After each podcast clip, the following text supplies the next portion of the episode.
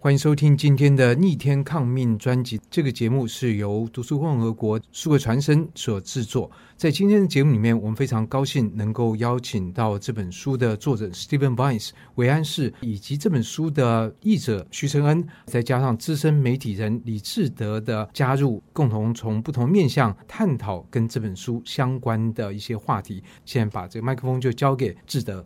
下一个部分哦，我想请教一下关于这个香港媒体的问题。Steve，您自己也在这个媒体工作过，您怎么观察这个在二零二零年之后，有大量的这个媒体工作者他移居到海外去，然后在海外呢，他们还抱着新闻理想，于是他们就办起了这个我们称的这个流亡的媒体。好，在台湾其实就有不少，但是多半这个规模都很小。当然，在这个呃，在英国其实也有一些。然后在加拿大或者澳洲，其实也有一些独立记者持续的在做，但是他们面临到一个最大的困难，就是你怎么样从境外去报道香港的事物？那您的这个观察，就是香港的这些在海外的流亡媒体，他们怎么样运作？他们的困难是什么？那他们接下来发展的前景是什么问 I think the reality now is there is no such thing as independent media inside Hong Kong. all of the media have come under control to one degree or another. Some little areas still of freedom, very small, but they still exist. So you have had this, as far as Hong Kong is concerned, unprecedented situation where very high numbers of people who worked in the media have gone overseas. A lot of them quite experienced reporters, editors, cameramen, you know, people involved in all kinds of media, in other words. I myself am involved as a, a founder of an organization called Hong Kong Media Overseas.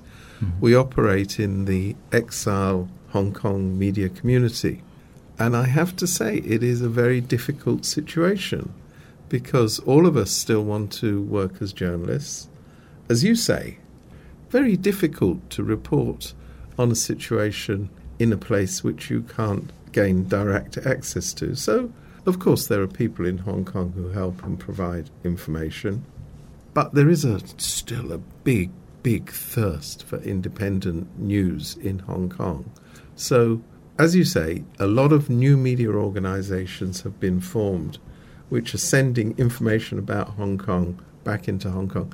This, incidentally, is a long tradition in dictatorships that people inside the dictatorship get their news and their comment from their compatriots who are living outside the dictatorship. So nothing original here. But the speed with which the Hong Kong diaspora media has developed has been very impressive. And it has a very, very big audience inside Hong Kong.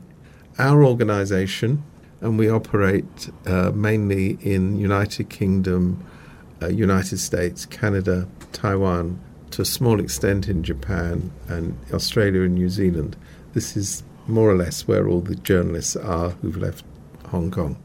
Um, we are trying to help the overseas media platforms who are very short of funds. A lot of them are run by professional journalists, but they're not being paid. so they run on a voluntary basis. So what, what we're trying to do is help to coordinate their efforts to share resources. Of course, they have to remain independent and they have to have their own identity, but there are a lot of ways in which they can share resources and create a better overall media picture by, with the limited resources they have, putting them together. I think the the situation will be even worse I know I keep saying this, but I do think because we never have good news, so we only have bad news. But I think the situation will be even worse because the one thing that hasn't happened in Hong Kong has been the total control of the internet, which you see in mainland China. Now, unfortunately, I assume that kind of great wall of China, the great firewall of China, will start to emerge in Hong Kong at some time which will make it very difficult for the overseas media to operate back in Hong Kong. But as we know, in China itself, people are very smart. People in Hong Kong are very smart. They know ways around the Great Wall of China.